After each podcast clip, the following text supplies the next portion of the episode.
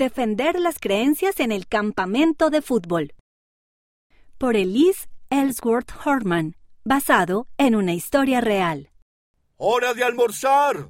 Comenzaremos a practicar de nuevo dentro de 30 minutos. Oye, mira esto. No deberíamos estar mirando ese tipo de cosas. ¡Qué infantil eres! Más tarde, esa noche, Hola, campeón. Queríamos hablar de lo que sucedió en el campamento de fútbol. La madre de uno de los niños llamó y dijo que algunos niños estaban viendo fotos de personas sin ropa. Sí, intenté no mirar. Lo sabemos. La mamá dijo que te alejaste. ¿Cómo supiste que debías alejarte? Hemos hablado acerca de lo malas que son esas fotos y me sentí mal cuando las vi. Ese fue el Espíritu Santo diciéndote que estaba mal. Estamos orgullosos de ti.